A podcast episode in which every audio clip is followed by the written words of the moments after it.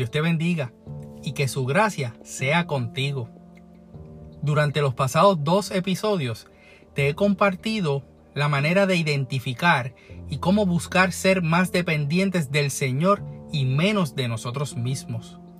Cuando cedemos nuestro control, encontramos que Dios se mete en nuestros asuntos y aunque sus caminos no sean los que deseamos atravesar, hay gran bendición, pues sabemos que Él está con nosotros en dominio sobre todas las circunstancias, y esto aunque no nos guste.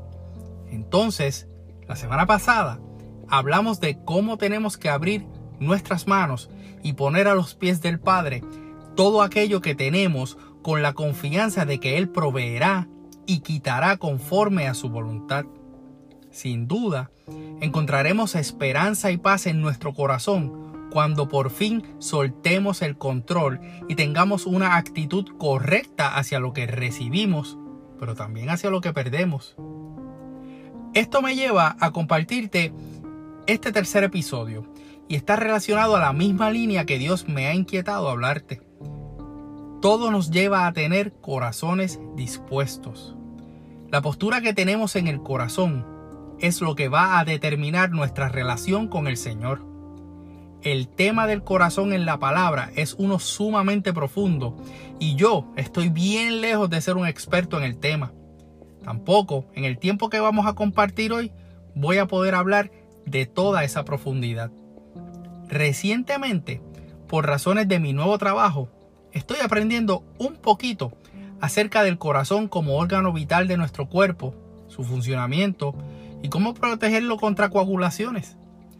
Resulta maravilloso ver desde el punto de vista de estudiante cómo Dios ha puesto en nosotros un músculo cuya complejidad y funcionamiento es tan poderoso.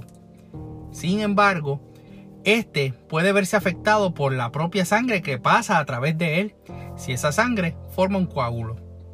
Eventualmente, la persona se va viendo afectada y presentando una serie de síntomas que, de no ser atendidos a tiempo, puede traer mayores complicaciones médicas. Así también nos pasa en la parte espiritual del corazón.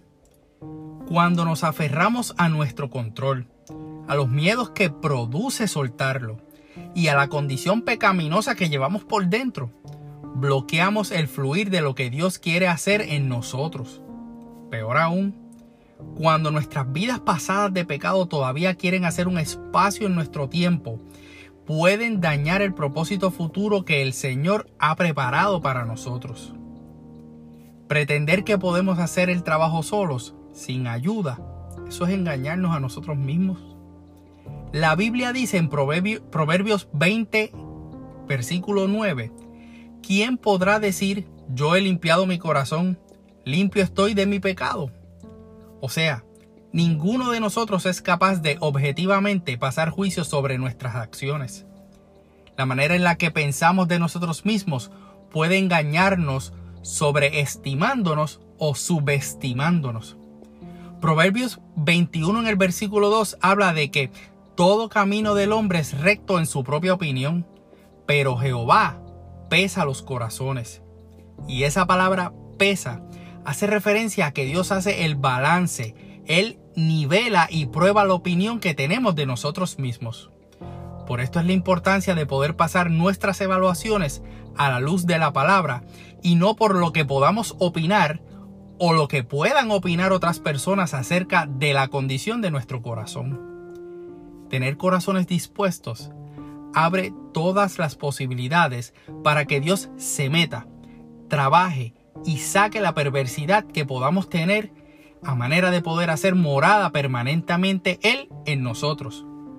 Tener corazones dispuestos permite que Dios repare los daños que el pecado nos hizo o los daños que causaron situaciones externas que vivimos. Tener corazones dispuestos, por ende, no es fácil. Dice el salmista en el Salmo 44, versículo 21, que Dios conoce los secretos del corazón. Pretender ocultarle a Dios nuestra verdadera condición espiritual es como un paciente con síntomas diciéndole al médico que se siente bien. Cuando asumimos la postura de poner delante de Dios nuestros corazones dispuestos para ser procesados, nos damos la oportunidad de poder creer en Él con todo nuestro corazón, de guardar sus estatutos con todo nuestro corazón, de servirle de todo corazón. Podremos andar delante del Señor con verdad de todo nuestro corazón. Podremos confiar en Él y amarle con todo nuestro corazón. Llegaremos al punto de convertirnos con todo el corazón, hacer su voluntad de corazón y amar entrañablemente a nuestro prójimo con corazón puro. Finalmente, tener corazones dispuestos nos da la oportunidad de honrar a Cristo como Señor en nuestro corazón, estando siempre preparados para responderle a todo aquel que nos pida una razón acerca de la esperanza que tenemos, pero haciéndolo con humildad y respeto, portándonos de tal modo que podamos tener la conciencia tranquila, para que los que hablen mal de nuestra buena conducta como creyentes de Cristo se avergüencen de sus propias palabras. Eso fue una adaptación con mucho respeto a la palabra que se encuentra en Primera de Pedro capítulo 3 en los versículos 15 y 16 en la versión Dios habla hoy. Este tiempo, más que nunca, nos reta a asumir la postura de un corazón dispuesto a estar rendido ante el trono de Dios para mostrar a otros como carta de presentación quién es Cristo, que es el que vive en nosotros. Somos retados a tener corazones dispuestos a decirle al mundo que nuestra fe no violenta los derechos de nadie, pero que tampoco estamos en posición de que nuestros derechos, por ende, sean violentados. Somos llamados a tener corazones dispuestos a no adaptarse a las modas de este tiempo, a no reconocer lo malo ahora como bueno y lo bueno como malo. Nos están mirando para saber si verdaderamente nuestro corazón está dispuesto para hacer lo que somos llamados a hacer, que es proclamar las buenas noticias de salvación, decir a otros las virtudes del que nos llamó de las tinieblas a su luz admirable, y que vivamos conforme a esa luz en todo tiempo y todo el tiempo.